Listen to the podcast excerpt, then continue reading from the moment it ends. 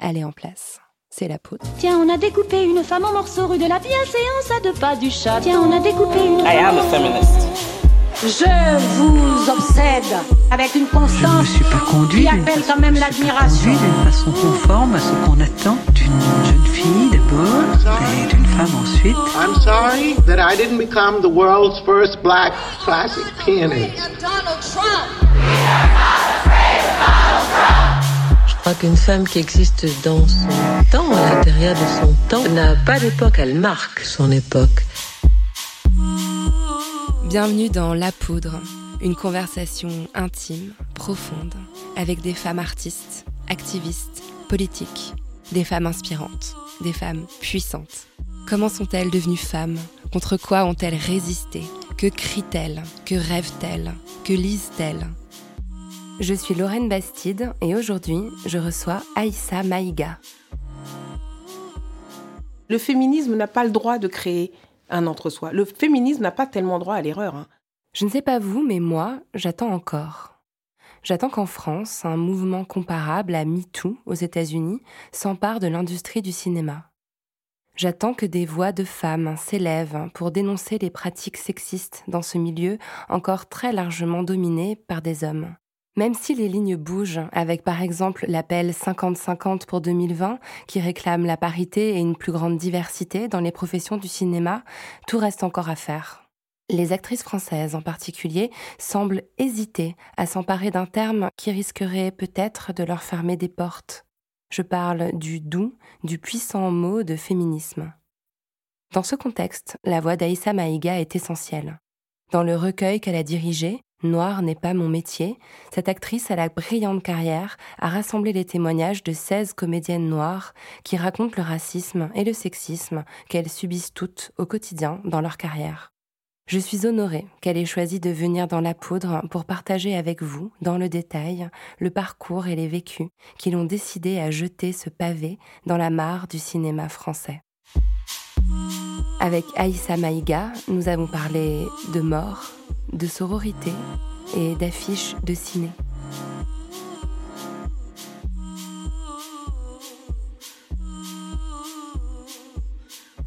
Aïssa Maïga, vous êtes comédienne.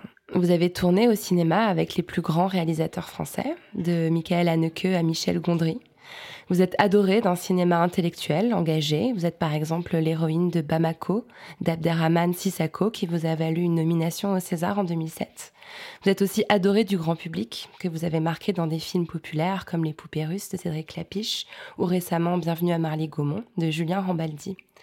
Alors oui, je ne cite que des noms de réalisateurs masculins, ça m'écorche un peu la bouche, mais nous plongeons avec vous les deux pieds dans l'univers du cinéma, un milieu très sexué, où la prédation des hommes de pouvoir sur les femmes commence tout juste à être révélée, surtout de l'autre côté de l'Atlantique.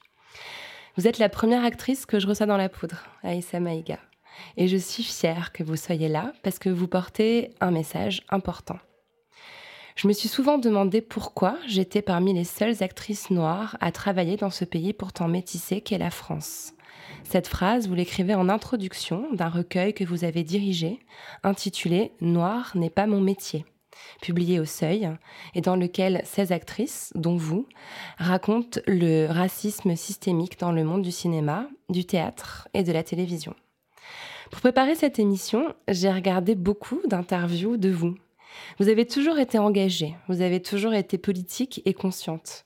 Mais j'ai l'impression qu'avec ce livre, votre parole s'élève plus fort encore. La semaine dernière sur France Inter, je vous ai entendu dire c'est un livre féministe. J'ai jubilé. Je sais à quel point c'est difficile dans votre milieu d'employer un mot aussi radical que le mot féministe.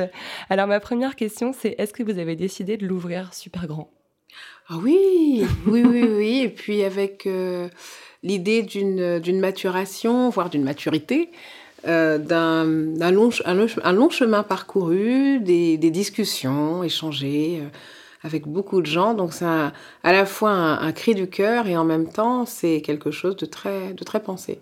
Est-ce que ça vous aide, euh, l'ère du temps, les prises de parole féministes? Il y a beaucoup de femmes qui montent au créneau, il y a une sorte de- de- d'assurance. Est-ce que c'est quelque chose qui vous a donné aussi le courage de, d'accoucher de ce projet? J'ai été très admirative des femmes qui ont pris la parole en révélant qu'elles avaient été victimes d'abus, de violences sexuelles. J'ai été admirative parce que c'est quelque chose qui est toujours euh, très difficile à, à avouer, que ce soit dans un cercle familial, intime, euh, amical. Et quand c'est fait sur la place publique, c'est une exposition de soi, c'est je pense que ça doit être extrêmement difficile. Donc euh, voilà, j'étais assise chez moi, j'écoutais la radio, je regardais la télé, je lisais les journaux et je regardais toutes ces femmes euh, prendre leur courage à deux mains. Et j'ai constaté aussi à quel point ça avait libéré euh, des femmes en dehors de la sphère du cinéma hollywoodien. Et, euh, et ce, cette notion d'exemplarité euh, entre femmes, elle n'est pas très loin de celle de la notion de sororité. En fait, on se fait la courte échelle, on se, s'aide mutuellement, et puis on s'inspire les unes les autres. Et forcément, comme tout le monde, j'ai été inspirée et imprégnée. J'ai absorbé euh, l'air du temps, et j'imagine que écrire. De toute façon, je j'ai jamais pensé à ça à part cette année. Donc voilà, je peux pas tellement faire de projection même dans le passé, mais c'est sûr que ça aide.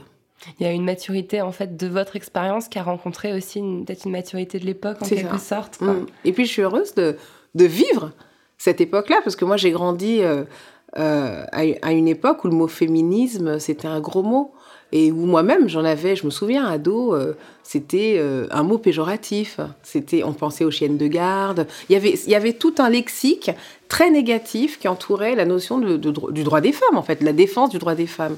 Donc, euh, je, je, je, suis heureuse d'avoir, d'une part, pu déconstruire ces schémas-là au fil, au fil des années, d'avoir pu me réapproprier tout ce champ et d'être aujourd'hui en mesure de, de, faire résonner mes mots euh, avec ceux de l'époque et de juste d'être témoin de ça, je considère que c'est une chance énorme. Et, votre, et l'accueil réservé au livre, il est, il est chaleureux, je trouve. Hein Mais il est extraordinaire, honnêtement. Moi, je... On a écrit ça vraiment dans notre, dans notre coin. Euh, avec euh, la première à qui j'en ai parlé, c'est Charlotte Rothman. Je dirais qu'on est presque 17 à avoir écrit ce livre. Elle a fait un boulot euh, d'éditrice exceptionnel, de recueil des témoignages oraux pour ce, celles qui n'ont pas voulu passer par l'étape écrite, et puis d'accompagnement pour celles qui ont qui se sont saisies du texte à l'écrit et et je pense que sans elle, sans Charlotte Rothman, ce bouquin, d'abord, je ne l'aurais pas fait. Je me serais jamais risquée à aller voir un éditeur comme ça, un peu au hasard. Je l'ai fait avec elle parce que c'est une femme euh, dont je respecte l'engagement depuis toujours, la constance, l'intégrité à toute épreuve. Et puis, elle a une, bienveillance totale. Donc, euh, je savais aussi que mes camarades allaient être en confiance euh, avec elle. D'abord, comme on l'a écrit vraiment dans notre coin, on est quand même 16 co-auteurs, on voulait pas diluer euh, la nouvelle, euh, annoncer les choses. Donc on était avec notre petit secret, quoi. C'était notre bébé à toutes les 16, à toutes les 17. Et, euh, et on, a écrit vraiment dans le, secret. moi, j'en ai parlé à très peu de gens. Je brûlais d'envie de partager cette nouvelle avec tout mon entourage. Et je, me suis bien gardée de le faire. Et pendant tous ces mois, entre l'écriture et puis la sortie du livre, il s'est passé trois mois à peu près, ça a été très vite, je, je, suis passée par plein d'étapes où je me suis dit parfois, bon, Bon, euh, vous écrivez ça, mais tout le monde s'en fout. Hein. Il faut s'attendre à ce qu'il y ait trois bouquins vendus et hop, au placard, on passe à autre chose. Je me suis dit aussi, un peu comme toutes les filles, à un moment m'a traversé l'idée que euh, ça allait nous porter préjudice parce que à la fin de la journée, ce qu'on veut, c'est ouvrir ben, le sûr. champ, euh, offrir plus de les possibilités et sûrement pas que les portes se referment. Mais bon, la peur n'était enfin, pas du tout un, un motif de, de, pour reculer. Et, euh, et puis, et puis par ailleurs, je je pensais qu'on allait être. Euh, en fait, il y a un truc qui m'a vraiment étonnée. C'est que, bon, moi, j'avais le nez dans le guidon. Au bout d'un moment, les textes, je les voyais plus trop. J'arrivais pas à me figurer ce que ça pouvait produire comme effet mmh. en, en, première lecture, comme ça. Et en fait, je pense que j'ai sous-estimé. L'impact. L'impact. Émotionnel que ça allait créer. Ces textes. Ouais. C'est une vraie claque de les lire. Vraiment. C'est. Euh c'est écrit avec une force, une sincérité aussi, un courage de la part de toutes vos, vos co-autrices qui, est, qui est vraiment, vraiment marquant. Mais on va, on va y revenir en, en, longuement tout à l'heure. Je voudrais d'abord qu'on bah, qu'on fasse ce qu'on fait dans la poudre, c'est-à-dire redérouler un peu le parcours pour essayer de comprendre comment vous êtes devenue cette femme qui porte aujourd'hui cette parole importante. Donc vous avez passé les, toutes premières années de votre vie à Dakar, au Sénégal, et vous dites souvent que vous n'en avez euh, aucun souvenir. Oui, c'est vrai. En fait, euh, j'ai quelques images qui ressemblent à des images de rêve, donc qui n'ont pas tellement de logique. Et puis, en fait, euh, je suis partie, j'avais 4 ans et demi, donc c'est vraiment le moment où les tout premiers souvenirs arrivent. Et euh, je pense que j'ai vécu quand même un choc euh, émotionnel lié au déplacement, euh, à la nouveauté, puis lié au fait que ma mère est restée au Sénégal et que je suis venue avec mon père, avec lequel j'avais pas habité avant. Donc pour une enfant, je pense que c'est c'est comme une reprogrammation, quoi. Donc, euh, je, je, pense que quelque part, je, je, suis née à 4 ans et demi. Il y a une rupture dans votre enfance. Oui. Donc voilà, à 4 ans et demi, vous arrivez donc euh, avec votre, votre papa, qui donc s'occupe de vous après la séparation euh, de vos parents. Il était journaliste. Vous installez à Fresnes, où vous vivez jusqu'à l'âge de 9 ans. Alors, c'était comment de grandir à Fresnes? Ah, c'était bien. C'était bien parce que j'habitais dans une petite résidence qui s'appelait Air et Soleil. et c'était des, oui, des petits immeubles de quatre étages à peu près, euh, avec un grand jardin au milieu qui était évidemment notre terrain de jeu. Je dis notre parce qu'on était vraiment une bande de gamins, euh, de gamines. On a grandi tous ensemble. Euh, et c'était, moi j'adorais l'école, j'adorais, j'adorais être avec mes amis. j'étais, j'étais une enfant plutôt gaie. Alors, je voulais savoir, bah, la question que je pose toujours euh, dans la poudre, c'est comment on vous parlait quand vous étiez petite. Et en même temps, j'ai découvert que vous avez eu tellement de sources d'éducation euh, entre votre père, mais aussi vous parlez souvent d'une grand-mère adoptive vietnamienne, d'un oncle et d'une tante qui vous ont aussi beaucoup élevé, de certains modèles que vous avez aussi au Mali, la famille de votre père. Donc finalement, on vous parlait, j'ai l'impression, sur beaucoup de modes différents. Oui, alors justement, ça c'est un truc, je pourrais en faire des sketchs à l'infini, hein, parce que donc euh, à l'école, par exemple, bon bah tous les enseignants étaient français, françaises, et ils nous parlaient avec cet accent, cette façon qu'on a parler aux enfants. Pour moi, c'était vraiment le monde français, quoi. Et puis à la maison, c'était pas sucré, hein, comme ça dans les voix. C'était va me chercher ci, fais ça, lève-toi, fais ta ta ta ta ta ta. Il y a une, une façon de s'adresser aux enfants après euh, le sevrage, quoi. Une fois qu'ils sont capables d'être euh, capables, enfin, qu'ils sont capables d'un peu d'autonomie, euh, qui, est très différente dans, ce que j'ai vécu. Et, et puis, je voyais la différence entre chez mes copines. Ophélie Stéphanie Ça fait bien le petit ton un peu pointu. C'est ça. À la maison, c'était complètement différent. Et moi, quand mes copines se faisaient gronder, je trouvais que c'était vraiment nul, quoi. un peu léger. Oui, c'était très, très, très light. Et euh, oui, il y a une notion d'autorité, en fait, dans les mhm. familles euh, africaines, et puis de respect des anciens. L'enfant n'est pas roi, a priori. il y a toujours des exceptions, mais c'était un, un schéma très, très, très difficile. Et puis, ayant grandi dans vraiment dans plusieurs euh, foyers familiaux avec euh, plusieurs euh, influences, je voyais bien que le monde était multiple. C'était un truc. Je me le disais pas comme ça, évidemment. J'étais une enfant, mais c'était l'évidence. C'était là. C'est quand même d'une richesse incroyable. D'ailleurs, dans le, dans le livre, quand vous écrivez votre parcours, ce qui vous a amené à devenir comédienne, il y a cette phrase que je trouve très belle. J'ai été nourrie au lait d'adultes multiples. Il faut, un, il faut un village pour élever un enfant.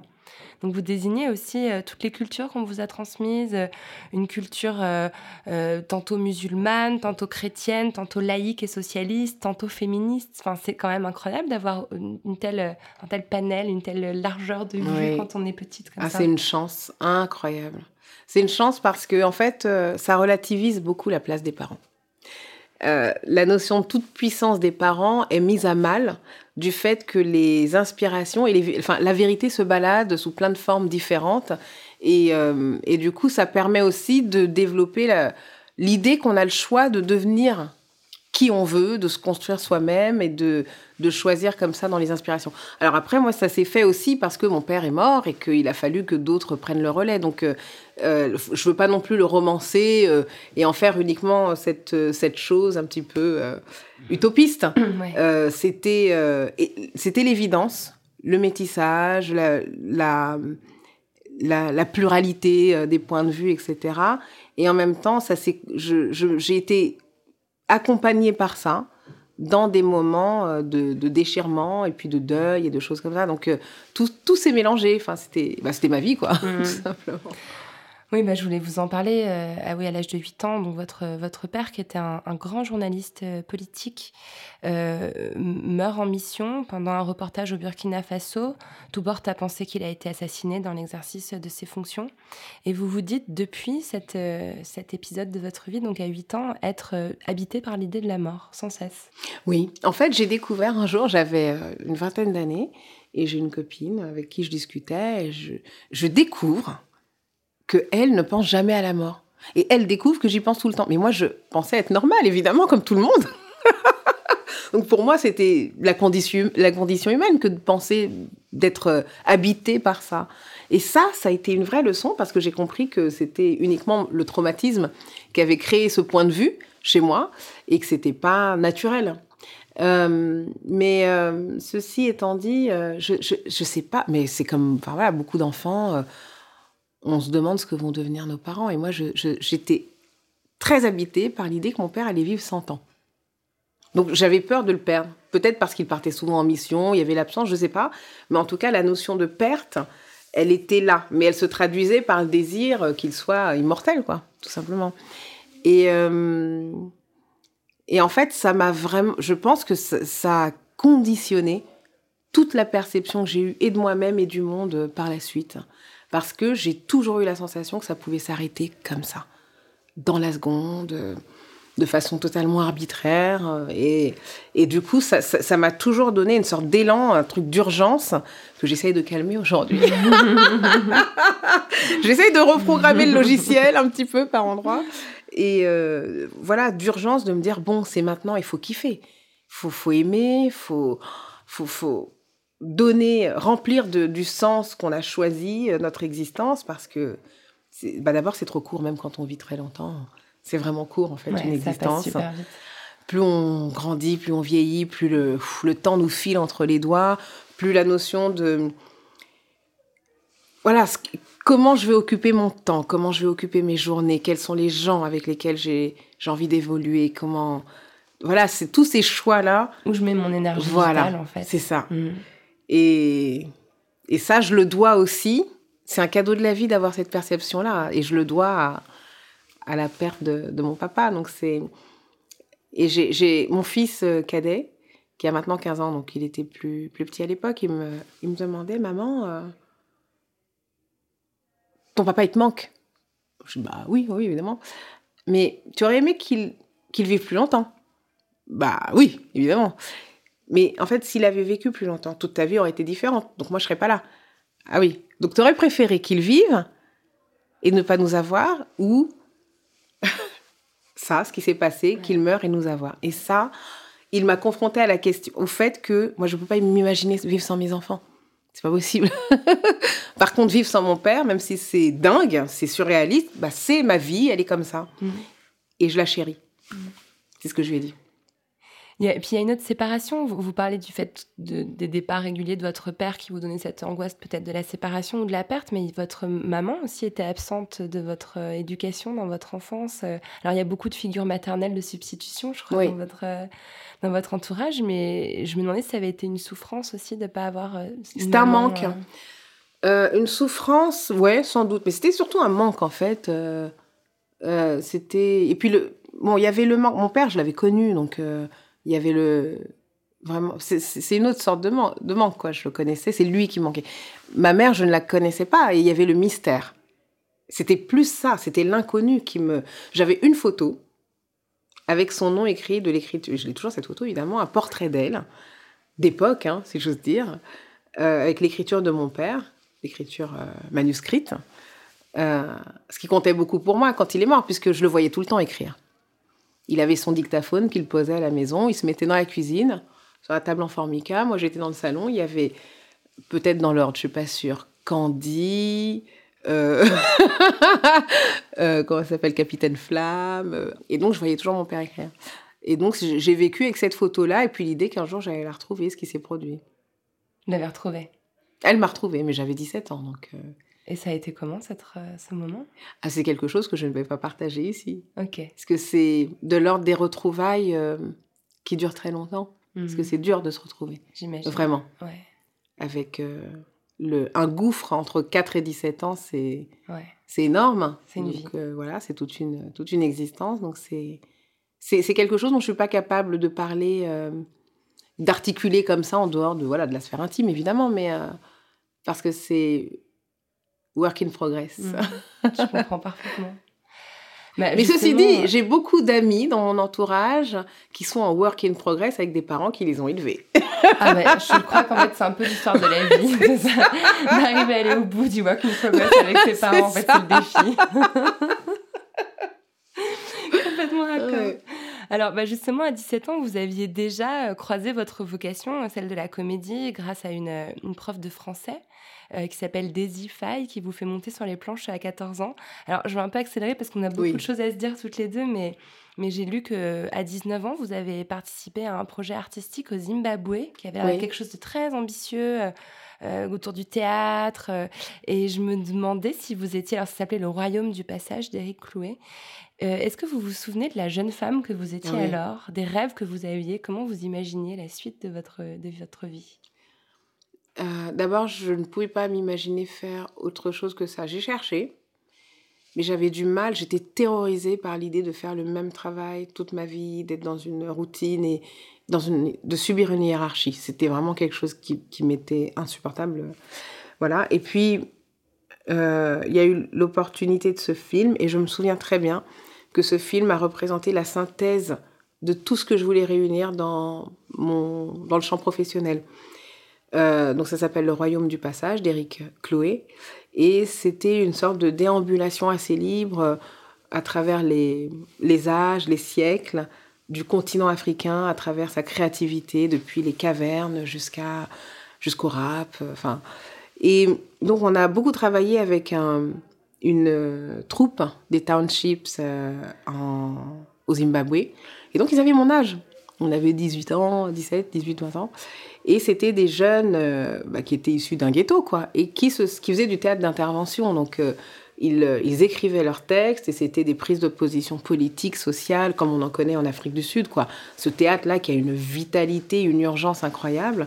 Et du coup, j'ai vu sous mes yeux des gens qui étaient dans une forme artistique très aboutie, parce qu'ils étaient à la fois chanteurs, danseurs, euh, acrobates, ils faisaient du karaté, ils se réveillaient à 5 heures du matin. C'était dingue. Et c'était Fame en version township. c'était fou.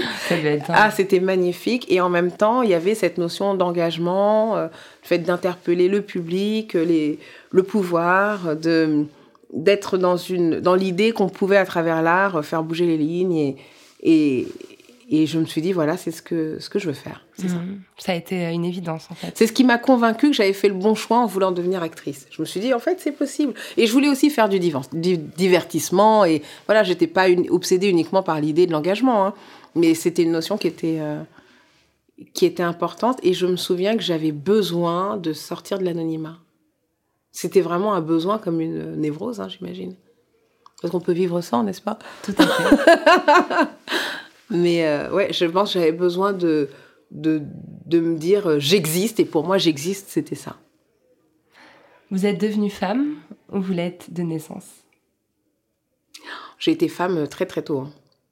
Euh, D'abord, je pense qu'il y a quand même quelque chose de l'ordre du...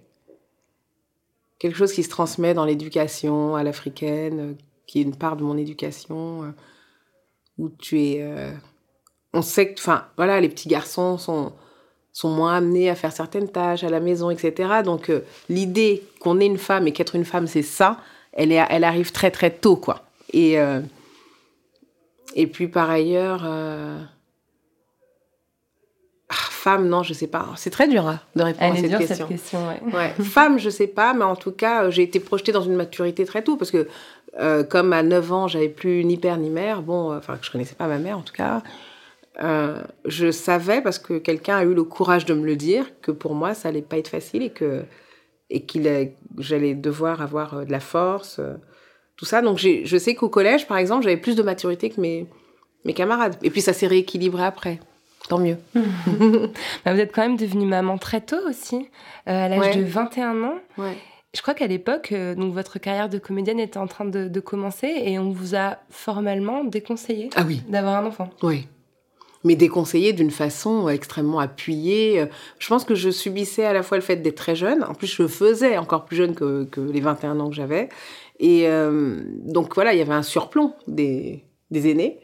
Euh, et puis, euh, l'idée euh, quand même très pernicieuse, hein, que bah, si tu veux être actrice, en fait, euh, tu... tu... Comment dire Faut pas être mère, en fait. Il y avait quand même ce truc-là euh, très présent. Et j'ai vu beaucoup d'amis euh, renoncer à la maternité pendant un temps, le regretter parfois aussi, plus tard. euh, parce qu'on a l'impression qu'on va passer à côté. Enfin, c'est la condition féminine dans toute sa, sa splendeur, quoi. C'est-à-dire qu'en fait, tu ne disposes pas vraiment de ton corps. Il faut qu'il euh, qu'il appartienne aux autres, au regard des autres. Euh, et puis en plus, avoir un enfant, ça veut dire avoir des bâtons dans les roues. Moi, j'ai jamais compris cette notion. Mes enfants ne m'ont jamais empêché. De... Mais ce sont des enfants, comment? C'est leur donner beaucoup trop de puissance. Ils m'ont jamais empêché de faire quoi que ce soit. J'ai fait mes choix. Je ne suis pas quelqu'un qui se sacrifie. J'ai voilà, c'est comme un- une sorte d'ensemble cohérent. Voilà, ils sont là et, je fais mon métier et tout va bien quoi. Mais euh, je, me souviens avoir euh, beaucoup pleuré, Avo- avoir ressenti une solitude et puis surtout pour moi c'était impossible. Je suis pour le droit à l'avortement, mais quand on est quand c'est un choix presque contraint forcé, c'est c'est C'est pas possible. c'est- voilà. Et, euh, et, puis, et puis mon fils est né et il a mis tout le monde d'accord. Il a réglé l'histoire. voilà. Alors, c'est le moment que j'ai choisi pour vous poser la question rituelle de la poudre. Comment vous entendez-vous avec votre utérus, Aïssa Maïga? On va bien. on va bien, on avance ensemble. Euh, c'est drôle parce que euh, je pense que j'ai. comment dire Je me sens euh, libérée, en fait, par rapport à cette question-là. Parce que euh, l'éducation, que- qu'elle soit occidentale ou, ou africaine, est, est vraiment emplie de, de- de culpabilité. Quoi. Les, les femmes, enfin, dès, que tu as tes règles, tes anti- enfin, tu vois, il y a beaucoup de copines qui se sont pris une tarte dans la figure. Ah oui, vrai, ça, c'est juste dingue quand Ouais, même. Euh, et puis, euh, et puis, euh, moi j'ai aussi beaucoup d'amis. Moi j'ai pas subi ça, hein, mais qui quand elles ont commencé à avoir une vie sexuelle, euh, ont rencontré leur chemin, hein. leurs parents, dire, sur leur chemin, avec des, des paroles qui sont extrêmement blessantes. Elles étaient traînées, traitées comme des traînées, comme des malpropres. Euh, bon, moi j'ai, voilà, pas subi ça du tout. Mais pour autant, je pense que même la notion de, plaisir féminin, euh, seul ou à deux, euh, c'est des choses qui sont qui nous ont été inculquées de, de, la, de la mauvaise manière, quoi. Et euh, et puis voilà, moi j'ai fait mon petit chemin avec tout ça et aussi parce que je pense être très bien accompagnée dans ma vie de femme, d'épouse et de mère. Ouais, j'ai de la chance. chouette. Mais j'ai, d'ailleurs, j'ai, c'est marrant hein, parce que j'ai rarement, et, enfin, j'ai quasiment pas connu de mec machiste. Vraiment. Je veux dire, euh, je pense que j'ai baigné dans un truc où les femmes étaient tellement respectées, dans toutes les familles là que je vous décris. Euh, mon père, il n'était pas du tout, j'ai pas du tout le souvenir d'un macho. euh. Mais votre père, il a élevé une petite fille toute seule. En même temps, c'est un bon remède. à Oh, il n'avait pas été tout seul, il s'est remis très oui, vite il avait- avec quelqu'un. ouais, Mais en tout cas, il a fait le choix d'aller chercher, chercher sa fille. Bon, c'est sûr que c'est pas Ouais. tous les pères ne font pas ça. bien sûr. Euh, et, et voilà, non, en fait, j'ai, je pense que j'ai- reçu un bel héritage de ce côté-là, même si euh, tout le, contexte euh, sociologique fait que quand même c'est c'est pas facile en fait d'être une femme et de, rester libre, d'appartenir à aucun carcan, qu'il soit religieux, culturel, familial, social, etc. C'est et moi j'admire. euh, je, suis très heureuse parce que les, les petites jeunes que je vois aujourd'hui, j'en vois beaucoup et quelles que soient, alors là c'est toutes origines, euh, tout milieu, toutes euh, religions confondues. euh, elles sont outillées en fait. elles ont une belle vision du féminisme. Mieux que vous dans, à l'époque, à mais leur âge. beaucoup plus. Ouais. Ouais, ouais. Et, et je les vois évoluer, et même la façon dont elles, elles évoluent dans leur corps, les habits qu'elles choisissent, on sent qu'il y a un truc qui se libère, quoi, qui est, Mm. plus, qui est plus juste. Alors, je vais faire une petite séquence accélérée, hein, comme on Oui. fait au cinéma, pour parler de votre carrière, parce qu'évidemment, les gens qui pensaient qu'en ayant un enfant si jeune, votre carrière serait brisée, se trompaient. votre premier long métrage date de 96, c'est un film de Denis Amar, Sarah Cabot, et ensuite, bah, tout s'enchaîne très naturellement. Vous tournez avec Anneke et avec Juliette Binoche en 2000, puis à nouveau en 2005. Vous jouez dans des séries télévisées qui ont beaucoup de succès. En 2004, vous décrochez un second rôle très remarqué dans Les poupées russes de Clapiche, puis en 2006 dans Je vais bien, ne t'en fais pas de Philippe Liuret. Euh, puis, votre premier premier rôle, c'est en 2008, dans Le temps de la kermesse. Euh, le temps de la kermesse est terminé, pardon, aux côtés de Stéphane Guillon. Alors, on arrive un peu au livre. Moi, je vais poser cette question. Ce premier grand rôle, j'ai l'impression qu'il rentre tout à fait dans ce que vous dénoncez dans ce livre. C'est un rôle de femme africaine qui tombe amoureuse d'un homme blanc qui propose de l'arracher de sa condition, de sa pauvreté. Vous parlez avec un accent, vous parlez même pas correctement français dans ce film.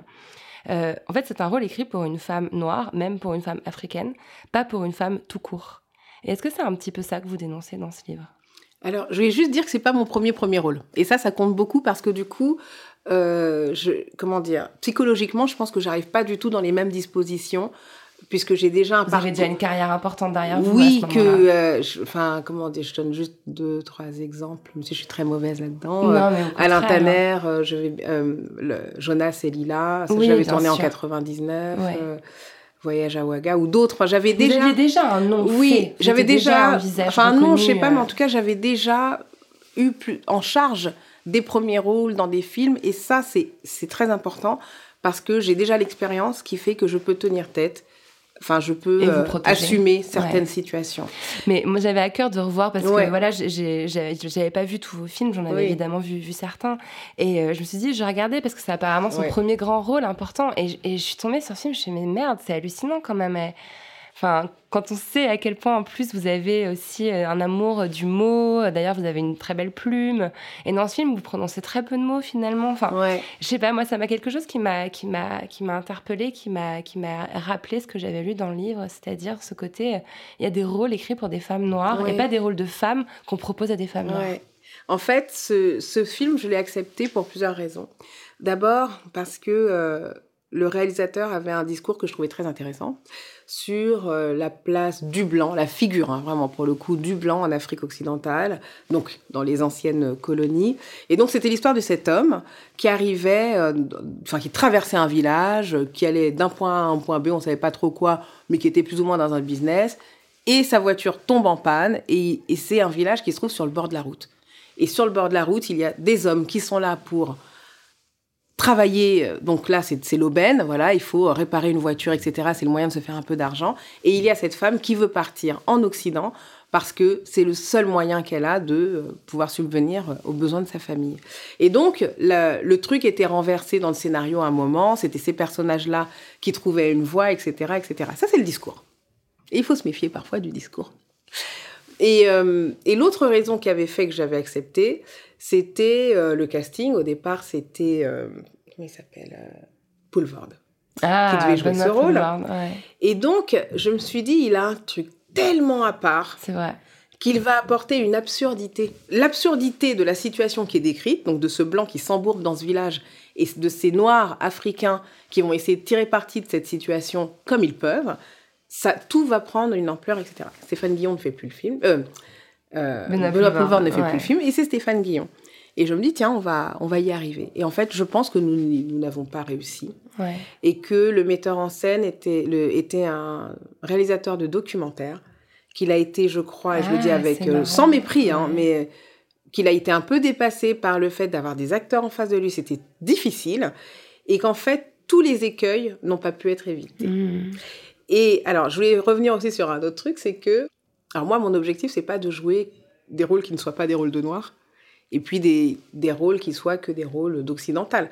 Moi, j'ai très envie, parce que vu l'éducation que j'ai eue, vous voyez ce que je veux dire, j'ai été amenée à être très, comment dire, imprégnée par certaines figures de ma famille, et dans ces figures-là, il y en a qui parlent très mal le français, et qui sont des figures qui, moi, m'émeuvent, pas que pour ça, mais pour, pour d'autres aussi, pour aussi d'autres raisons.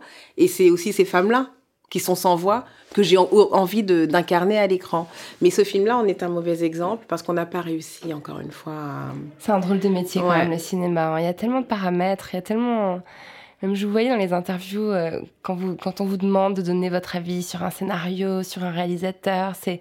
C'est à la délicat. fois, vous êtes, on vous demande d'avoir un avis extrêmement affermi sur des choses qui vous, vont de toute façon vous échapper au final. Je, je me suis vraiment dit que c'était un drôle de métier, qu'il fallait être sacrément, euh, sacrément solide et bien ancré pour, euh, pour avoir la carrière que vous avez eue dans ce milieu-là. Il faut être bien ancré, ça je le suis, et puis euh, avoir une vision de soi au-delà de la situation. Mhm.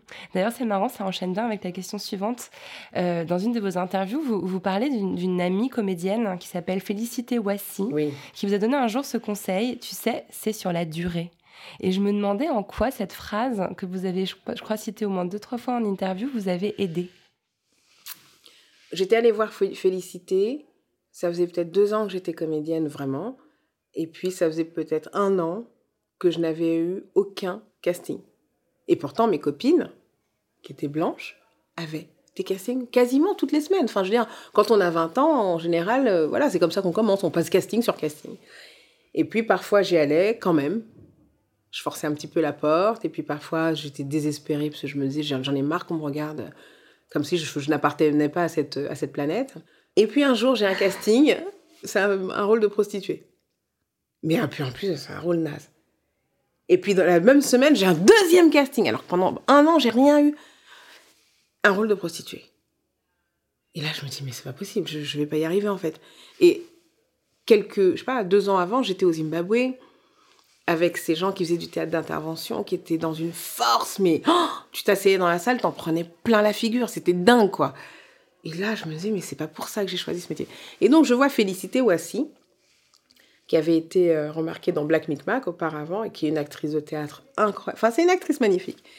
Et donc, je lui avais parlé, euh, moi j'étais hyper vénère, hein, vraiment, j'étais, je rigolais pas du tout, quoi.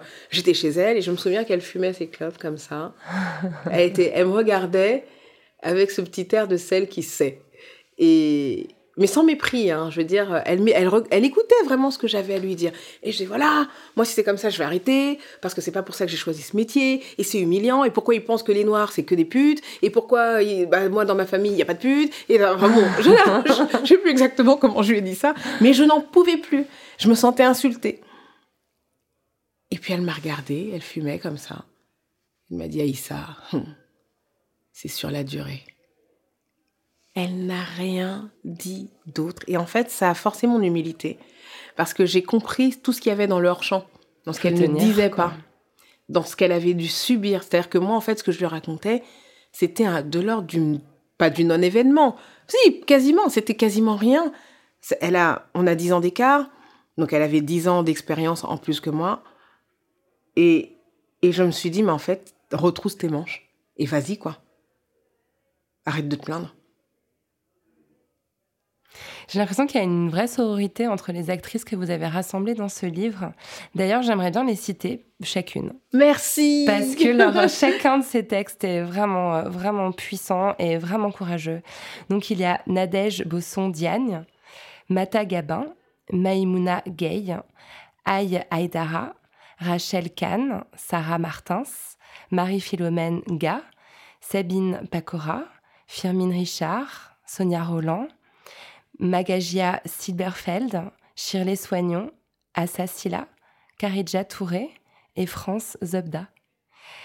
Hey Aïdara raconte une anecdote à un moment où un groupe d'actrices noires françaises s'était organisé pour postuler Ayez. Ayez Aïdara. Merci. Donc, elle raconte une anecdote, un moment où un groupe d'actrices noires françaises s'est organisé pour postuler en groupe à des rôles qui n'étaient pas pensés pour des actrices noires. En fait, ce livre, est-ce qu'il couvait depuis quelque temps? En fait, je- pense qu'on ne savait pas qu'on savait Ouais. que ça pouvait passer par là. On- on- je pense que c'est quelque chose qu'on a dû dire euh, comme des blagues, des boutades. Ah, maintenant, il faudrait qu'on écrive un recueil avec toutes nos histoires Ouais, parce que c'est pas ouais. possible. Mais c'était, c'était un peu absurde. J'ai le souvenir d'avoir dit ça avec Nadège Bosson-Diagne il y a plus de 15 ans. Et puis, euh, en fait, quand je leur ai proposé, alors ça s'est fait de façon très simple, hein, c'est SMS pour les numéros que j'avais. euh, Je suis allée sur Instagram faire des messages privés à celles que je, que je, que je suivais, qui me suivaient, etc. Et c'était un message très court. voilà, j'ai proposé aux éditions du Seuil de, un recueil qui regrouperait nos, nos témoignages de femmes noires actrices dans le cinéma français. Est-ce que ça te dit un truc aussi simple que ça? Et elles ont eu des réponses, mais ça a été fulgurant. Et en fait, on était prêtes. Tout le monde a fait genre, mais oui. Bah oui. Ouais, bah oui. Bah ça sent en fait les anecdotes qui sont racontées, on, sent que c'est mûri en fait, mm. ça, ça vient pas de nulle part hein, ce, ce qu'elle raconte. Et, c'est un truc que je voulais garder pour la fin, mais je, le dis maintenant. Moi, je trouve que votre démarche, elle est journalistique. Ah bon? Bah, ah, va me faire pleurer. ah ouais, ça vous fait pleurer bah quand je dis ça bah oui, c'est un métier qui est important pour vous, c'est celui de votre papa, et puis vous vous exprimez dans les médias souvent sur le respect que vous avez pour le métier de journaliste. Et, je trouve que Enfin, vous n'avez pas écrit un roman sur le cinéma, vous n'avez pas juste témoigné de votre propre point de vue, vous avez rassemblé des témoignages pour, euh, pour énoncer une vérité. Et, et avec une force bah, que personne ne peut nier parce qu'il y en a 16 et que ça se recoupe. Pour moi, c'est un travail de journaliste vraiment brillant que vous avez fait. Bah, vous êtes en train de pleurer. Merci. Et vraiment, je, je, reviens sur la collaboration avec Charlotte Rothman parce que, en fait, il fallait vraiment Bon, moi, je ne suis pas journaliste, elle l'est. Et euh, il fallait vraiment le, le regard de quelqu'un qui est habitué aussi à cette euh, dynamique-là, cette, euh, à ce travail très particulier qui est celui d'avoir un point de vue, de, recueillir, de recueillir une parole, de vérifier quand même un peu ses sources au passage. Bien sûr, bah d'être dans une intégrité et de d'être capable de d'agencer, c'est pas de l'agencement, mais de structurer les choses pour qu'elles soient le plus audibles possible. Et ça, je l'ai, enfin, je l'ai fait aux côtés d'une personne qui l'a, qui a partagé ça avec moi. Elle a travaillé jour et nuit. Et, c'est aussi à ses côtés que j'ai beaucoup, beaucoup appris. Mmh. Ça a été mon école. Alors, je pense qu'il est important de revenir sur l'anecdote que vous racontez, vous, dans le livre. Euh, vous parlez d'une comédie romantique dans laquelle euh, vous partagez l'affiche avec un grand acteur euh, français. voilà, c'est une comédie romantique. Effectivement, je l'ai, revue. Vous êtes, vous partagez, vous êtes autant à l'écran l'un que l'autre. C'est vraiment votre histoire d'amour, la difficulté de s'engager. Enfin, voilà, les comédies romantiques qui sont explorées à longueur d'années au cinéma, partout dans le monde entier. Et la déconvenue, donc vous étiez fier de jouer ce rôle. Et la déconvenue apparaît au moment où l'affiche euh, est publiée. Je vais peut-être vous laisser euh, raconter la chute de l'histoire. Oui, en fait, c'était pas très longtemps après Les Poupées Russes. Euh, j'avais joué dans un film aussi de, de Claude Berry qui s'appelle L'un reste l'autre part, où j'avais un rôle important aux côtés d'acteurs et d'actrices très connues, Nathalie Baye, Charlotte Gainsbourg, etc. Et puis les choses commençaient à s'ouvrir. Il y avait eu quand, même toute un, une, période de débat, quoi, sur le, avec des mots nouveaux, euh, les minorités visibles, la représentativité dans les médias, etc. Et donc on en parlait. C'était plus juste nous dans notre coin à nous dire mais voilà on a un problème, comment on va faire? Et puis euh, voilà, ce réalisateur me choisit, Raphaël j'ai trouvé le film. Hein. On va le balancer. C'est l'âge d'homme avec Romain Duris. J'ai fait mes recherches. Je j'ai trouvé le film que c'est. Sauf que moi, je veux nommer personne. Donc ça, ça, ça n'engage que vous. C'est moi qui l'ai nommé. Et, euh, et donc, le réalisateur me choisit. C'était pas facile, je pense, pour lui d'imposer ce choix. Et euh, parce qu'il y avait une actrice très connue en face qui était tout à fait prête à, à incarner ce rôle et qui avait, voilà, qui était plus connu, quoi. Et euh, donc le film se passe et ça se passe vraiment très très bien. C'est un super tournage, superbe ambiance. Le film est chouette. Oui, et puis c'était assez générationnel, on avait tous le même âge, c'est un film sur les trentenaires, et voilà. Et, euh, et puis bah, l'affiche arrive et euh, mais en fait, je ne sais pas si je m'attendais à être dessus pour être. En fait, ce qui m'intéresse dans cette anecdote, c'est aussi d'observer comme j'étais à l'époque, de, regarder vraiment avec beaucoup d'honnêteté, sans me donner le beau rôle, euh, comment je, réagissais, quelles étaient les choses de la norme que j'avais intégrées, intériorisées. Et en fait, je pense qu'à ce moment-là, j'aurais vécu comme une chance extraordinaire d'être sur l'affiche, alors que ça aurait été complètement normal. normal. Et le fait de ne pas être dessus, alors ça m'a blessée et en même temps, pour moi, c'était une étape sur un chemin qui était très long déjà. Ça faisait au moins dix ans que j'étais comédienne. Euh, et vraiment, quoi. Euh, et que et je me suis dit, bon, bah là, déjà, tu as eu le rôle, bah, la prochaine fois, tu auras l'affiche. Et du coup, je me suis pas battue. Mm. Honnêtement, hein, je me suis pas battue. C'était un truc un peu gênant, comme dans une famille, comme quand il y a un non-dit. On est à table, on passe Noël, personne n'a vraiment le courage de mettre le, le dossier sur la table parce qu'on se dit bon, en même temps ça va, on, On va arrive pas quand gâcher même, l'ambiance. on va pas gâcher l'ambiance, etc. Et puis donc euh, le film est sorti comme ça. J'avais mon nom en grand et je me rappelle que c'est ça qui m'a quand même euh, un peu réparé. Je me suis dit bon bah écoute, euh, ça va quand même. Par contre, dans mon entourage, euh, notamment amical, j'ai des amis qui étaient révoltés. Mais qui, qui n'étaient pas révoltés sur le thème Ils t'ont pas mise parce que t'es noir. C'était juste, ils auraient dû te mettre sur l'affiche. Pour eux, c'était net. Il n'y avait même pas de, de débat sur euh, la représentation, la, vis- la- la visibilité, euh, l'effacement, euh, l'assignation. Voilà. Il y a vos deux noms. Il n'y a que sa photo. Et il y a que ça. Il y a vraiment Et un en fait, truc qui, ouais. qui, qui est absurde. On est là, mais merde, c'est quand même hallucinant, un truc aussi énorme. Voilà. C'est hallucinant, sauf que moi, il y a dix presque ans le avant... vide pour vous à côté de lui. ça. sur Mais ça se trouve, ils ont fait des essais avec moi. hein. Peut-être, parce que les graphistes font toujours des essais à différentes propositions. Alors, peut-être qu'il y a eu des... On pourrait retrouver l'affiche, celle qui n'aura pas, qui n'avait pas été retenue. Et, euh, et en fait, dix ans avant ça, on m'expliquait, on me le disait droit dans les yeux, qu'on ne pouvait pas me mettre sur l'affiche, que c'était pas possible. Ça, on parce vous l'a que... déjà dit Ah, mais textuellement. bien sûr, mais plein de fois. Enfin, c'était pas... Parce que ça vend pas, c'est ça un Oui, truc ça vend pas, le public ne suit pas, ça va... Les gens ils vont se dire, ah, un film avec des noirs, ils vont pas y aller. Et en même temps, dans les mêmes salles de ciné, il pouvait y avoir Will Smith qui cartonnait, et ça ne dérangeait pas. Non, mais ce pays, pour ça, est incroyable. Moi, je- enfin, je veux dire, la nature humaine me passionne. C'est mon métier que d'explorer l'âme humaine. Je suis comédienne, ok? Mais l'âme de la France, à l'échelle d'un pays, c'est aussi un truc qui me passionne parce que ben, l'être humain est fait de contradictions et ce pays est fait d'énormes contradictions. Et parfois, ces contradictions lui pètent à la figure. Continue à pas les voir. C'est le déni total. Et, euh, et, et je dois dire que, euh, en fait, quand on a commencé à écrire le livre, j'étais tombée par hasard chez moi en rangeant des documents sur un texte que j'ai écrit il y a 20 ans, dans lequel j'écrivais, euh, voilà, je vois pas pourquoi je devrais jouer que tel type de rôle et pourquoi tels autres je pourrais pas les jouer. Mon métier c'est ça, ça, ça. Pourquoi? Parce que je suis noire. Voilà. Et j'ai dit à Charlotte Rothman, écoute, si le texte que j'ai écrit l'année dernière devient le prologue, peut-être que ma, ma contribution, ce sera ce texte d'il y a 20 ans. Elle me dit oui, pourquoi pas? J'écoute, franchement, tu vas voir, il est incroyable. Je n'ai jamais remis la main sur ce texte. Jusqu'à aujourd'hui, je n'ai jamais. Mais ça m'a rendu dingue. J'ai retourné ma maison dans tous les sens. Je ne sais pas ce que j'en ai fait. Donc peut-être qu'un jour, je retomberai, je retomberai dessus.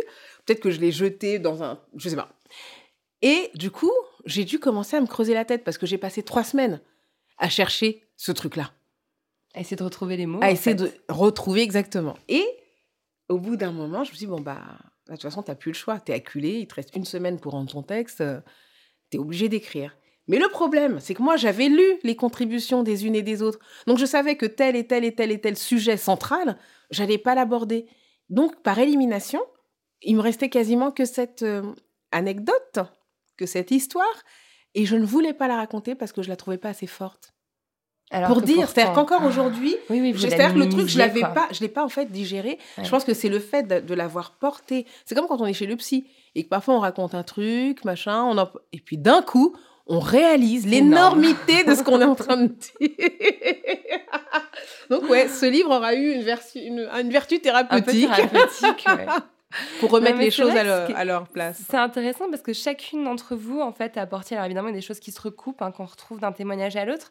Moi, je voulais parler aussi de la lettre de Firmine Richard, Oui. qui est un peu l'autre anomalie du cinéma français, parce Oui. qu'elle a une carrière voilà, grande et belle, comparable à la vôtre. Alors, c'est intéressant parce qu'elle a un point de vue un peu plus euh, modéré. Oui. Par exemple, elle dit que jouer le rôle d'une gouvernante dans Huit femmes de François Ozon, c'est pas un problème parce que c'est un vrai rôle avec une profondeur, avec une subtilité. Elle parle aussi du, du cinéma qui reflète une certaine réalité sociale. Voilà, il y a beaucoup d'infirmières noires, donc c'est aussi pour ça qu'elle a des Mhm. rôles d'infirmières noires bien souvent. Par contre, elle termine en parlant d'argent. Mm. Et elle parle d'une comédie où à un rôle équivalent, à notoriété équivalente, une actrice blanche qui jouait à ses côtés était payée cinq fois plus qu'elle. Et là, c'est vraiment délirant. Enfin, la réalité est là. Les actrices noires sont aussi moins bien payées que les actrices Alors, blanches. vous savez ce qui est intéressant, c'est que Firmine, elle a observé ça et elle a pu l'observer à un moment où il y avait des choses qui étaient comparables. C'est-à-dire deux salaires avec, Ouais. dans le même film, avec deux actrices qui avaient eu autant, de suc- autant de succès les années auparavant, etc. Et surtout, elle est tombée sur une actrice qui lui a dit combien elle était payée. Alors, bon, comme on est dans un pays où l'argent est super tabou, puis moi-même, hein, en général, je pose pas la question, euh, voilà. Finalement, je, moi, je saurais pas. En fait, si on me demande où je me situe en termes de salaire à niveau égal par rapport à d'autres comédiennes, je suis incapable de le dire. Et en fait, le, le voile qu'elle lève, il est vachement important parce que D'abord, bah, juste, c'est pas, pas normal, hein, d'accord? Bah C'est totalement injuste. Et je pense que ça nous force toutes et tous, et je ne parle pas que des actrices noires. Hein. Entre les hommes et les femmes. Les hommes et les femmes. C'est le nerf de la guerre. Exactement. On ne connaît pas la différence Exactement. et en réalité, je pense que ce, ce, ce croisement qu'on a voulu faire entre la thématique euh, raciale et la thématique, euh, enfin, raciste et sexiste, euh, elle, est, elle est intéressante aussi du point de vue de l'argent. Parce qu'elle raconte forcément la nature du regard qui est posé sur nous, mmh. autres qui ne sommes pas ressemblants. Tout à fait. À la norme. Tout à fait. Et elle rend hommage d'ailleurs dans son texte à Viola Davis, qui est une grande actrice américaine qui a remporté un Oscar hein, pour son rôle incroyable dans Fences. Et euh, elle a dit euh, dans une cérémonie, je crois que c'était aux Emmy Awards, mm. peut-être que je me trompe, mais en tout cas qu'elle avait euh, constaté, elle aussi, une différence de salaire importante entre elle et d'autres actrices de sa génération, comme Meryl Streep ou Sigourney Weaver. Faut, faut, le, faut le dire et c'est important. Votre démarche est vraiment courageuse. Vous, vous en avez parlé au, début de l'émission. Euh, voilà, vous attendiez pas à avoir une telle, un tel accueil. Vous avez même eu peur que ça vous ferme des portes. Moi, j'ai l'impression qu'il y a vraiment une omerta très forte dans le milieu du cinéma, euh, que je découvre comme un milieu euh, très conservateur, très patriarcal. ça, c'est dit. Et puis, j'ai l'impression qu'il y a quelque chose qui entoure aussi l'actrice. C'est-à-dire une espèce de de, précaution un peu distante, un aura de mystère, comme si l'actrice, euh, elle devait jamais euh, prendre la parole, elle devait toujours rester euh, fumer une cigarette, les yeux mi-clos, mm. dans un soupir à parler par... Non mais c'est vrai, j'ai cette impression-là qu'on crée ça autour des actrices en France. Est-ce que vous, avez ce, ce, sentiment, vous aussi? D'une certaine façon, oui. on n'a plus tellement de modèles de femmes engagées dans le cinéma français. On en a un, un petit peu, mais ils ne sont pas tellement valorisés, je pense. Et du coup, je pense que ce que ça raconte, c'est qu'on est toujours dans l'idée de la passivité de la femme. Lorsqu'elle est actrice, encore plus, la muse, qui est censée apparaître grâce au regard d'autrui, un homme, euh, qui n'est pas censée produire d'efforts, elle n'est pas censée travailler, elle, euh, son corps doit se suffire à lui-même pour lui apporter toute son aura. Enfin, c'est vrai qu'il y a quelque chose comme ça qui est hyper rétrograde, qui moi ne me fait pas du tout rêver.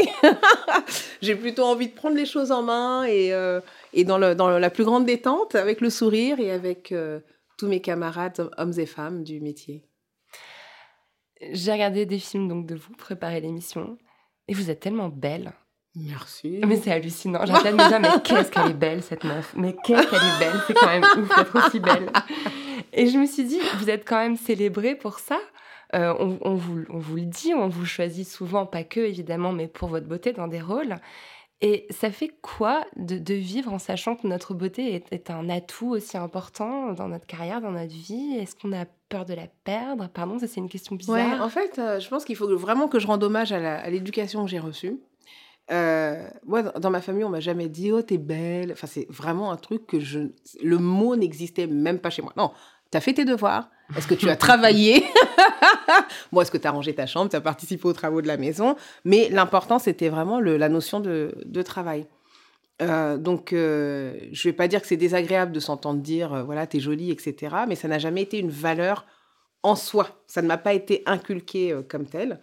Et puis, euh, l'autre chose, c'est que j'ai, j'ai, des rêves, j'ai des envies, j'ai un appétit de, de, de, de travail, d'élargir mes horizons. J'ai, j'ai plein d'inspiration et aujourd'hui, il faut que j'arrive à me discipliner. Ce livre est aussi un cadeau pour moi pour ça parce que il est arrivé comme une fulgurance et la maison d'édition a répondu tout de suite et ils nous ont imposé un rythme très rapide et le livre sort aujourd'hui. Et du coup, je me suis prouvé à moi-même que j'étais capable d'aboutir des choses dans un temps donné. C'est mon petit défi euh, personnel et du coup, mon attention est portée là-dessus. Par ailleurs, par rapport à la notion de de, plastique, en fait. Bah, le temps passe pour tout le monde, hein, n'est-ce pas? Même pour les actrices. Bah oui, je sais bien, c'est vraiment à ça que je euh, faisais. Voilà. Et, et dans, dans l'éducation que j'ai reçue, il y a aussi la, la- un regard très beau qui est porté sur le fait de vieillir. Ah, mais moi, j'ai. faut voir ces, ces, ces Africains, ces Africains, enfin, Maliens en l'occurrence, prendre de l'âge et puis être dans une harmonie avec eux-mêmes. Enfin, je suis posée là. Les gens me regardent enfin avec toute la considération que je mérite.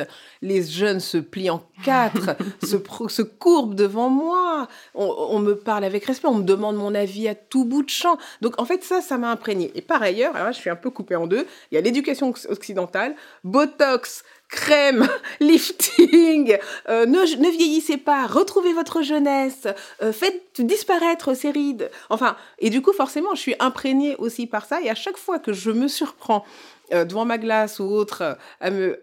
Alors là, je me dis, non, ah non, attends, t'es en train de prendre de l'âge. Kiff, d'abord, ça veut dire que t'es en vie. Donc, cadeau, ok. Et en plus, tu vas pouvoir développer d'autres pans de ta personnalité. Et euh, j'ai toujours rêvé d'avoir la quarantaine depuis que je suis jeune. Parce que quand j'étais ado, j'ai vu ma tante célébrer ses 40 ans. On a fait une fête et je la regardais et je me disais, j'ai envie d'être elle. Ah, génial. Et donc, j'ai été inspirée comme ça par des Mhm. femmes qui, en, en prenant de l'âge, et moi, j'aime, j'ai un amour pour mes, mes aînés, euh, quelles qu'elles soient, toutes ces, qu'on ait Firmine Richard et qu'elle aime se dire notre doyenne et qu'elle le porte comme ça. Avec elle, une classe, avec une élégance classe incroyable, incroyable. en assumant exactement ce qu'elle est, avec sa culture, son accent, son corps, la coiffure, les lunettes, le tout, Le rouge à lèvres le bleu. rouge à lèvres bleu. Elle est Et elle offre une, une interprétation de l'âge qui est magnifique et qui est hyper, hyper inspirante. Et ça, ça, ça va au-delà de la notion de beauté, pas beauté. Mm, enfin, Je pense que ça peut aider toutes les femmes, Ouais. ouais, ce que vous venez de dire. Je vous remercie. Merci. Alors, je disais en ouverture d'émission, vous avez toujours euh, milité, vous avez quand même toujours été très consciente et, euh, et vous n'avez jamais eu peur de vous engager. Vous aviez signé en janvier 2012 un appel intitulé À quand une femme noire en couverture de Elle encadrée, ouais, vrai. euh, d'actrices, hein, et mais aussi de militantes comme Rokhaya Diallo ou de journalistes comme Audrey Pulvar. C'était il y a donc six ans. Je me suis amusée en préparant l'interview à aller jeter un coup d'œil aux dernières couvertures de Elle. Vous savez combien de femmes noires en couverture de Elle en 2017 De- je- depuis le... Pendant l'année 2017 Ah, je dirais soit zéro, soit une. Zéro. Ah oui, ça c'est... Zéro. La dernière, c'est Ina Moja en novembre 2016, mais elle était en couverture avec Adèle Exarchopoulos et Monica Bellucci. Et avant, c'est Beyoncé, genre quasiment un an avant. Mm. Voilà. Euh, Les Américaines qui ont, le droit- d'être noires, en fait, Oui, en France. C'est ça. Mais c'est un, endroit où on entend aussi, on peut pas mettre une femme noire en couverture, ça va faire baisser les ventes. Enfin, pour y avoir euh, travaillé, je Mm. sais que c'est un discours qui est récurrent, comme Ouais. sur la fiche de cinéma, ce qu'on vous disait. Mm. Et ça rejoint aussi un autre aspect euh, qui est évoqué dans, dans le recueil, euh, notamment par Maïmouna Gay, qui en parle vraiment très bien, euh, l'exotisation euh, des, des femmes noires. Elle parle de la volonté irrépressible qu'ont les journalistes de qualifier mon corps Mm. d'envoûtant, avec des jambes longues comme des lianes, la souplesse d'une gazelle. Sa lettre est vraiment très forte. hein. Elle dit Mon corps n'est pas un terrain d'expédition. Est-ce que c'est quelque chose aussi enfin, qui, qui vous semble important dans, ce- dans ce combat que vous que Ça me semble important parce que c'est d'abord d'une part c'est vrai, c'est-à-dire que et, c'est vrai et pas uniquement pour les femmes noires, c'est vrai pour les femmes arabes, pour avec d'autres ressorts, c'est vrai pour les femmes asiatiques avec encore un autre vernis d'exo- d'exotisme. Et puis euh, au-delà des, des particularismes, ça me paraît important d'apporter cette contribution dans les paroles féministes aujourd'hui. J'étais dans une assemblée la dernière fois de, de femmes pour euh, l'égalité, euh, hommes-femmes, dans le monde du cinéma, etc. Il n'y avait que des blanches. Donc évidemment, je leur ai dit, et en plus je le dis franchement sans agressivité, enfin voilà, moi je suis pas en guerre contre les gens, euh, j'estime juste qu'il faut dire les choses, c'est comme dans la famille, hein, c'est partout en fait. et, euh, et en fait, je pense qu'il y a une vraie maturité parce que les gens l'ont reconnu en disant c'est vrai. Mais je pense qu'on est, on est tellement pas habitué à avoir des réflexes d'ouverture, de diversité, de croisement des thématiques qu'on recrée des entre-soi. Et le féminisme n'a pas le droit de créer un entre-soi. Le féminisme n'a pas tellement droit à l'erreur. hein. Je veux dire, on a des siècles et des siècles et des siècles d'oppression, de de- d'effacement, de, relégation, de de- d'empêchement. Et aujourd'hui, on a une opportunité incroyable d'ouvrir le champ, d'être entendu, d'av- d'avoir les leviers en main pour faire bouger les choses. Il faut pas que ce soit une machine à exclure. Il faut au contraire être capable, et je le dis, enfin moi je donne pas la leçon, je, je m'inclus dedans, il faut être capable de dépasser certaines frontières, certaines, euh, certains clivages pour concevoir le fait qu'une femme qui n'a pas la même vision du féminisme a quand même droit de citer dans les paroles féministes. Wow, vachement important. Merci pour ça aussi. Euh, Est-ce que vous avez accès à votre chambre à vous? Oui. C'est vrai? Oui. Oui, j'y accès parce que j'ai fait un long travail thérapeutique en plusieurs étapes, que euh, j'ai pu explorer euh, et puis faire la différence entre ce qui m'appartient vraiment, ce qui est vraiment, vraiment, vraiment moi, et puis ce qui est de l'ordre du conditionnement, euh, du réflexe, conditionné, quoi. Et puis, j'ai un métier incroyable qui repose beaucoup sur l'imaginaire. Et le cerveau humain est assez simple, on peut lui faire croire n'importe quoi. Et je peux, si je le décide, m'allonger dans ma chambre aujourd'hui et aller visiter des pans de mon enfance. Et j'ai fait une chose la dernière fois. ah, c'est franchement... euh, euh, en fait, j'écris un documentaire donc sur mon père. Et, euh, et du coup, c'est très curieux parce que parfois, ça convoque vraiment, pas seulement sa mémoire, mais sa présence. Et c'est... Bon, moi, je suis pas croyante, je suis pas mystique non plus, mais il y a un endroit de moi, bon, je suis pleine de contradictions comme beaucoup de gens, comme tous les gens bien, n'est-ce pas? Et donc, euh, je vis aussi avec la présence des défunts, etc., tout en me disant que ce sont des illusions positives. Ça n'existe pas, mais ça me fait du bien. Et euh, la dernière fois, j'ai- je suis repartie, j'ai passé un moment avec mon père en, en repartant dans l'enfance. Et j'ai vécu ce moment dans des sensations. La sensation de tenir sa main. Mais en fait, on peut faire ça. On peut, on peut faire exister des choses qui n'existent pas. Et en fait, je suis partie comme dans un voyage. Ça n'a pas duré très longtemps, j'imagine 10 minutes, un quart d'heure. Et ça m'a réparé. Ça a réparé l'absence. Ça m'a fait du bien. Et je me suis dit, bah tiens, aujourd'hui, tu es capable de, de développer tes propres outils thérapeutiques, émotionnels, à partir de ton métier et ton travail. Mais ça, je pense que n'importe qui peut le faire, en fait. hein. C'est un travail quand même, je pense. Pour Ouais, arriver c'est à un- aller chercher c'est- ça. Oui, c'est un, c'est une gymnastique. Et puis, il faut accepter, il faut lâcher prise. Mais c'était... Ouais. Donc, euh, oui, je peux... Ouais, j'ai ma chambre à moi. euh, Je peux y aller quand je veux. Elle est folle. Non, pas du tout. C'est vraiment, vraiment pas du tout ce que je suis en train de me dire, justement. Non, je me dis que ce travail de documentaire, ça doit être quelque chose aussi qui doit beaucoup vous, vous remuer. Et puis, Oui. fait- le fait d'écrire, de, de, Oui. de se mettre à un autre endroit du, du film, ça doit être important pour vous? Oui, en fait, l'écriture est cet endroit dans, dans lequel je suis dans ma chambre, là, pour le coup, parce que j'ai- j'aime les mots, j'aime le choix des mots, j'aime la langue comme... En fait, quand on... C'est pas à vous que je vais le dire, mais dès lors qu'on commence à pétrir la langue, ça devient vraiment une matière, c'est presque comme une matière physique, concrète. C'est une drôle de sensation, quoi. C'est une expérience physique. Et... euh, et, et ouais. Et du coup, je j'y vais pas tout le temps dans l'écriture. C'est un, c'est toujours un truc un peu compliqué où je vais faire mille trucs avant. je suis toujours très très occupée hein, quand Ouais. il faut écrire. Puis à un moment, je m'installe et il y a et ça sort. Ça. Et je et je n'ai pas besoin de de d'être dans une réflexion rationnelle. Ça sort, ça sort, ça s'organise. Et, et puis après, je peux retravailler ça et, j'ai la sensation quand je le fais vraiment d'être au plus proche de l'expression de mon, de mon être, quoi. Mhm. Ça évoque quoi pour vous, la poudre? La poudre, c'est le, la, la matière explosive. Ça évoque euh, le contrôle sur cette matière. Ça évoque euh, une forme de puissance. Ça évoque aussi le feu d'artifice, euh, les lumières explosives, les gerbes, les, les géométries dans le ciel. et, et puis quand j'entends la poudre, moi je pense à vous. Merci beaucoup, Aïssa Merci. Maïga. Merci à Aïssa Maïga d'être venue faire parler la poudre avec moi. La Poudre est une émission produite par Nouvelles Écoutes. Elle est réalisée par Aurore Meyer-Mailleux, avec à la programmation, la préparation et la prise de son Zisla Tortello et au mixage Laurie Galigani. Le générique est extrait de la chanson L'appétit de Bonnie Banane, produite par Gauthier Visiose. Si vous aimez l'émission, le mieux est de nous le dire avec des étoiles, 5 de préférence, sur iTunes.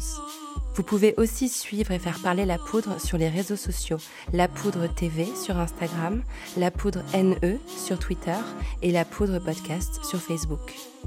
Si vous aimez les femmes, les livres et surtout les livres écrits par des femmes, rendez-vous sur notre site La Poudre Lit où nous recommandons toutes les deux semaines des ouvrages pour aller plus loin après l'écoute des épisodes de La Poudre. Pour ne louper aucun épisode, pensez à vous abonner à notre fabuleuse newsletter. Il suffit de vous rendre sur le site nouvellesécoutes.fr et de cliquer sur La Poudre. L'occasion de découvrir toutes les autres émissions que nous produisons. À très vite et continuez de faire parler la poudre. Cet épisode a été enregistré dans une chambre de l'hôtel Grand Amour, que je remercie pour leur soutien inconditionnel depuis la première saison de La Poudre. Le décor est génial, entièrement chiné. Ma chambre préférée, c'est la 604, celle qui est sous les toits, avec un portrait de Vivienne Westwood, flamboyante et nue, sous l'objectif de Jürgen Teller. Si vous réservez une chambre à l'hôtel Grand Amour, rue de la Fidélité à Paris, avec le code La Poudre, vous bénéficierez d'une réduction de 10% sur le prix de votre chambre. Ne nous remerciez pas.